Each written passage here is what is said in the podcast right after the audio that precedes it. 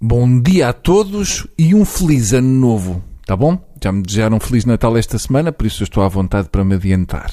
Eu ainda queria voltar a falar sobre a Greta, uh, afinal, quantos encarregados de educação é que tem a miúda? Eu só vejo gente que está preocupada com o facto dela estar a faltar às aulas.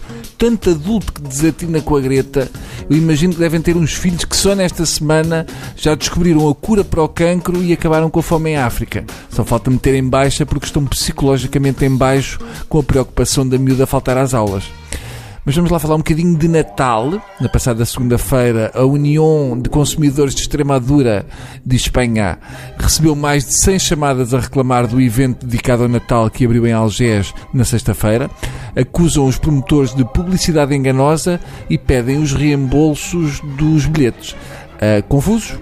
Eu também. O que se passa é que abriu em Algés aquilo que os organizadores chamaram o primeiro Christmas Fun Park da Europa. Para mim, Natal e fun é quando não há jantares de Natal das empresas.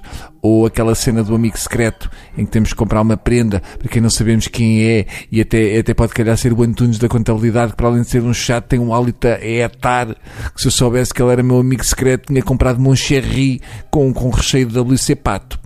Segundo os organizadores, o Christmas Fun Park, Charles Fraxel Like Night, prometia ser uma recriação total da Lapónia, com direito a Pai Natal, elfos e neve a sério.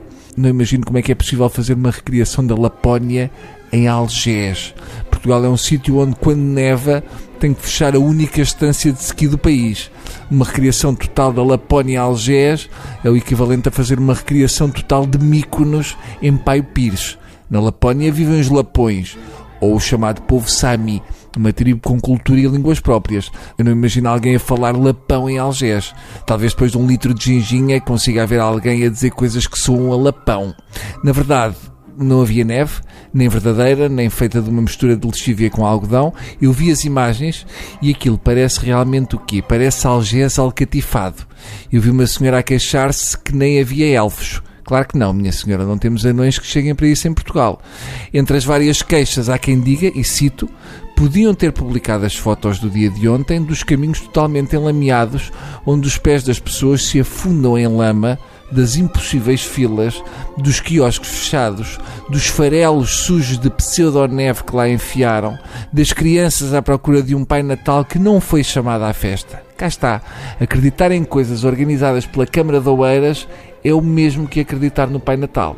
O mais giro é que os bilhetes para entrar no parque custam mais ou menos o mesmo que uma viagem à Lapónia. Mas as pessoas gostam de se queixar. Mandam vir com uma capital europeia do Natal onde não há Pai Natal e as renas são insufláveis. Estão à espera do quê? Se soltassem seis renas em Algés, elas acabavam numa churrasqueira. Estou a mandar vir por ir a um parque de Natal onde não veio o Pai Natal, mas todos os anos rumam aos milhares a Fátima e a senhora nunca por lá apareceu. Portanto, vamos ter calma. Quem sabe o menino Jesus ainda dá lá um salto, mesmo sabendo que tem de pagar de entrada o que não pagaria por um pardieiro em Belém. Tá bom? Boas festas!